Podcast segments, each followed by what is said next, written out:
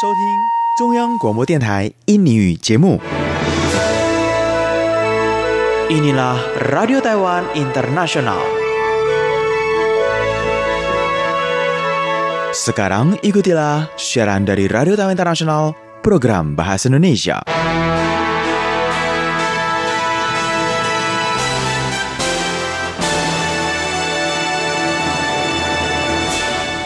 Apa kabar saudara pendengar sekalian? Selamat bertemu dengan saya Tony Tamsir dari RTI, Radio Taiwan Internasional siaran program Bahasa Indonesia di hari ini Rabu tanggal 23 Januari 2019. Acara di hari ini pertama-tama akan kami awali dengan warta berita. Kemudian Anda bisa mengikuti acara belajar bahasa Mandarin dan Taiyu yang kemudian akan dilanjutkan dengan baca buku bersama Maria Sukamto. Pertemuan kita pada hari ini akan ditutup dengan lacak hobi bersama Ipung Chandra. Kini ikutilah warta berita.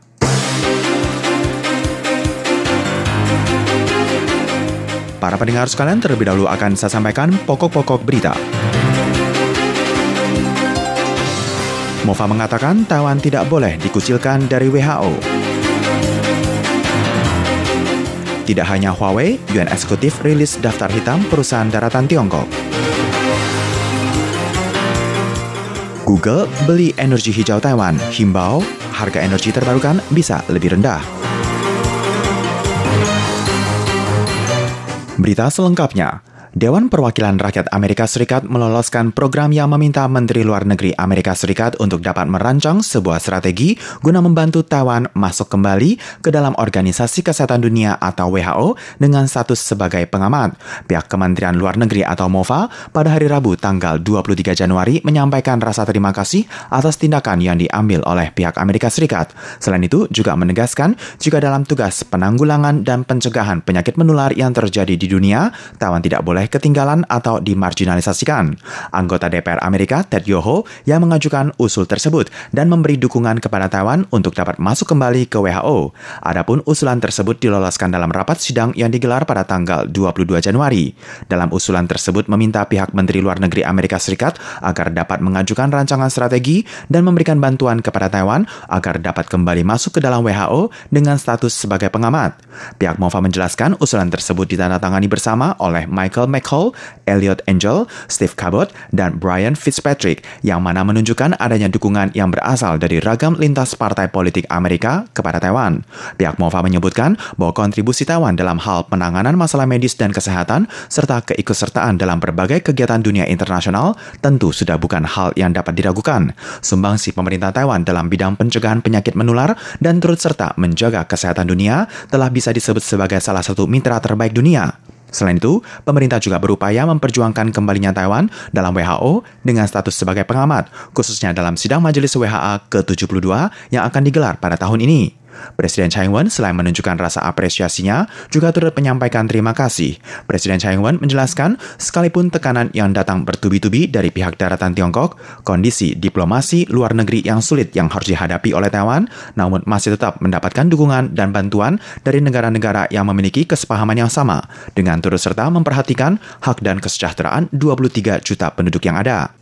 Presiden Tsai Ing-wen menekankan sebagai salah satu bagian dari kehidupan sosial masyarakat internasional, maka Taiwan juga akan terus melanjutkan kerjasama yang lebih erat dengan pihak eksekutif dan legislatif Amerika Serikat, memperluas kemitraan yang lebih nyata dan kuat bersama memberikan sumbangsi demi stabilitas kawasan dan kesejahteraan masyarakat. Tahun ini, WHA akan digelar di Jenewa pada tanggal 20 hingga 28 Mei mendatang. Sejak tahun 2009, Taiwan turut serta hadir dalam WHA dengan status sebagai pengamat. Namun seiring dengan tekanan yang diberikan oleh pihak daratan Tiongkok, maka Taiwan telah absen selama dua tahun berturut, yakni untuk tahun 2017 dan tahun 2018.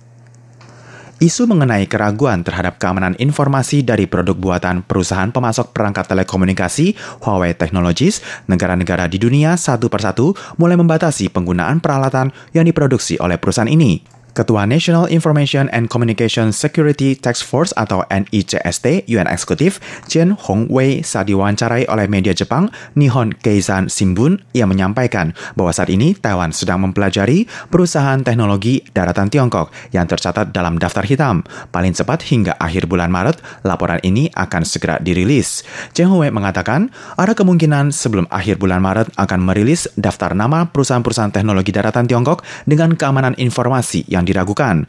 Pihak kami akan selalu mengupdate data terbaru. Dengan cara demikian, adanya daftar nama ini, maka instansi pemerintah maupun swasta dapat menghindari pembelian produk dari produsen dengan keamanan informasi yang diragukan. Cian menekankan, terlebih-lebih pegawai negeri sipil tidak diperkenankan untuk menggunakan telepon cerdas buatan daratan Tiongkok. Pemerintah juga akan melarang pegawai negeri sipil saat bertugas tidak mengunduh aplikasi terkait seperti WeChat. Selain perusahaan Huawei, masih ada perusahaan perangkat telekomunikasi seperti Chongqing Telecommunication Equipment Company Limited, Hangzhou High Division Digital Technology Co Ltd, dan Tahua Technology juga berkemungkinan tercatat dalam daftar hitam. Pemerintah juga mempertimbangkan Lenovo Group juga akan dibatasi. Instansi pemerintah dan BUMN akan dilarang untuk menggunakan perangkat yang diproduksi dari perusahaan tersebut. Sementara ini, beberapa negara telah mengambil sikap tegas pembatasan penggunaan perangkat yang dihasilkan oleh perusahaan Huawei seperti Amerika Serikat, Australia, Selandia Baru, Jepang, Inggris, dan Prancis. Dilaporkan bahwa sikap otoriter daratan Tiongkok yang menginginkan reunifikasi Taiwan, maka Taiwan menghadapi resiko besar dan Taiwan akan mengambil langkah perluasan dalam menanggapi ancaman dari perusahaan daratan Tiongkok. Guna pengoperasian pusat data Google Taiwan pada hari Rabu tanggal 23 Januari, Google mengumumkan pembelian 10 MW sumber energi terbarukan di Taiwan. Ketua Senior Kebijakan Energi Global dan Pengembangan Pasar Google, Marsden Hanna, mengemukakan salah satu tantangan yang dihadapi Google dalam pembelian sumber energi terbarukan adalah harga. Diharapkan di masa mendatang, kebutuhan pasar yang menentukan harga ideal karena tarif listrik pada waktu-waktu ramai lebih tinggi. Ia juga berharap selanjutnya bisa menggunakan tenaga listrik surya. Pembelian sumber energi terbarukan kali ini adalah industri listrik tenaga surya yang berlokasi di kota Tainan, Taiwan. Setelah revisi amandemen Undang-Undang Ketenagalistrikan Taiwan, Google juga akan menjadi perusahaan pertama yang memberi energi terbarukan Taiwan dan ini juga merupakan transaksi energi terbarukan Google yang perdana di benua Asia. Dalam wawancara video call, Marson Hana mengemukakan Google terus mencari sumber energi terbarukan di seluruh dunia, sementara pengoperasian pusat data Google sangatlah penting pada saat pengguna menggunakan Google Map, pencarian Google, menonton YouTube, dan lainnya akan melalui pusat data, merupakan mesin pengoperasian penting bagi Google. Untuk di benua Asia, Google memiliki dua pusat data, yaitu di Taiwan dan Singapura. Marsden Hana menyampaikan tiga prinsip penting dalam pembelian sumber energi terbarukan, yang pertama adalah untuk kemungkinan perluasan di kemudian hari, Google akan terus mengeluarkan produk dan layanan baru di masa mendatang agar dapat memenuhi kebutuhan sumber energi yang berkesinambungan. Untuk itu, harus dapat memastikan pemenuhan akan sumber energi. Marsden Hana membeberkan pembelian 10 MW sumber energi terbarukan Taiwan diperkirakan akan dapat dipergunakan tahun depan. Dapat mulai menyediakan tenaga listrik bagi pusat data, tetapi pembangkit listrik tenaga surya tidak dapat 100% memberikan asupan listrik bagi sumber pusat data Google. Untuk itu, Google akan tetap aktif mencari berbagai alternatif pengganti. Diharapkan pula adanya inovatif dalam kebijakan yang memungkinkan Google untuk memasok tenaga listrik dari sumber energi yang lebih bersih dan ramah lingkungan.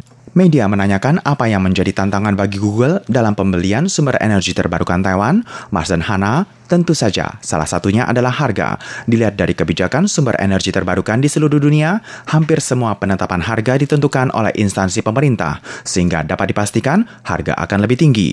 Di ke depannya, apabila penetapan harga dapat diserahkan pada pasar dan kebutuhan, maka ia yakin energi terbarukan akan lebih kompetitif dari segi biaya. Para pendengar sekalian, Anda masih mengikuti Warta Berita dari RTI, Radio Tama Internasional, siaran program Bahasa Indonesia.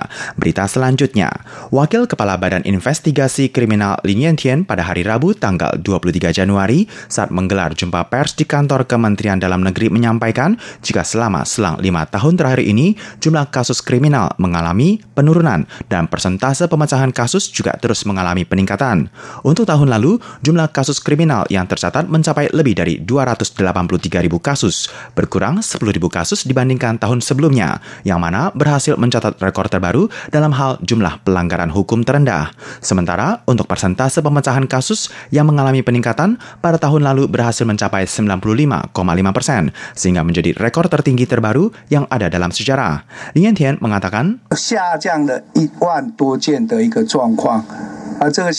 mengalami penurunan sebesar kurang lebih 10.000 kasus. Penurunan jumlah pelanggaran hukum menjadi yang terendah. Dengan menghitung dari data yang ada, maka jumlah pelanggaran hukum per 100.000 penduduk menjadi yang terendah dalam sejarah, menjadi kurang lebih sebanyak 1.200 kasus untuk setiap 100.000 penduduk yang ada. Lien Tian menjelaskan dalam seluruh kasus tindak pidana yang ada, kasus yang menjadi perhatian publik adalah kasus pembunuhan, pencurian, dan perampokan dengan bersenjata api. Pada tahun lalu, kasus kekerasan dan pencurian masing-masing mengalami penurunan sebesar 21% persen dan 11%. persen. Selain itu, pada tahun lalu, meskipun jumlah kasus kriminal penipuan mengalami peningkatan, namun jika melihat dari jumlah dana yang dihimpun, tidak mencapai 300 juta dolar Taiwan. Sehingga hal ini turut mencerminkan ketangguhan aparat kepolisian dalam memecahkan kasus kasus.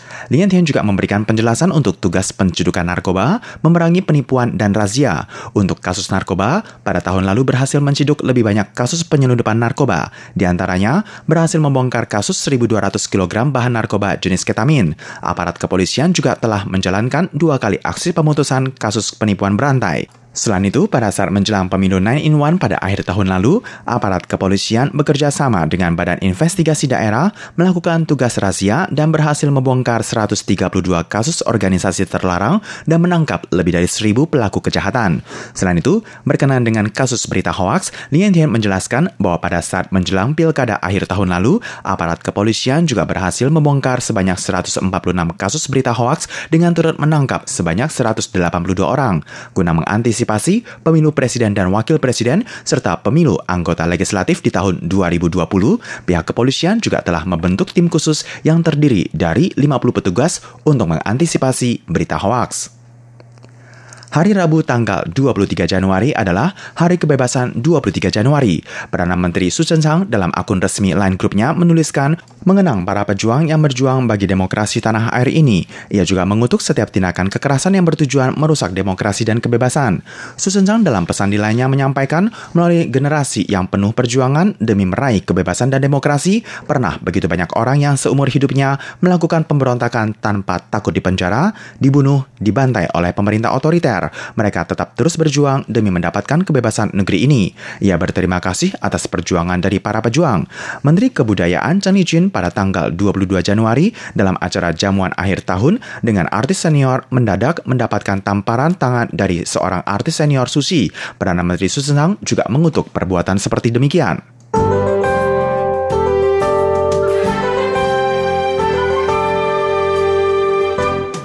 Perakiran cuaca untuk tanggal 24 Januari 2019 berdasarkan perakiran cuaca dari Biro Klimatologi Sentral Taiwan.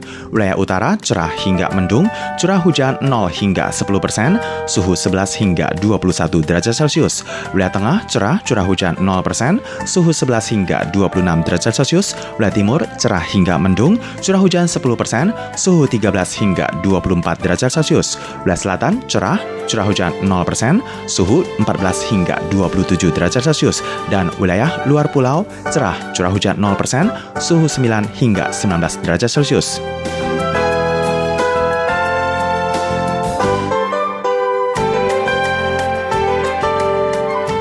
Saudara sekalian, berikutnya kita ikuti Indeks Bursa Saham dan Falas Taiwan 23 Januari 2019.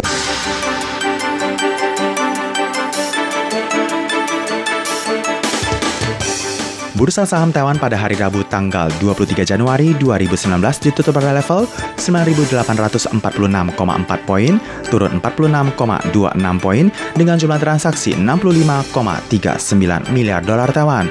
Untuk pertukaran nilai kurs, nilai tukar satu mata uang dolar Amerika Serikat terhadap mata uang dolar Taiwan sama dengan 30,88, nilai tukar satu mata uang dolar Taiwan terhadap mata uang rupiah sama dengan 459,69 dan nilai tukar satu mata uang dolar Amerika Serikat terhadap mata uang rupiah sama dengan 14.215,8.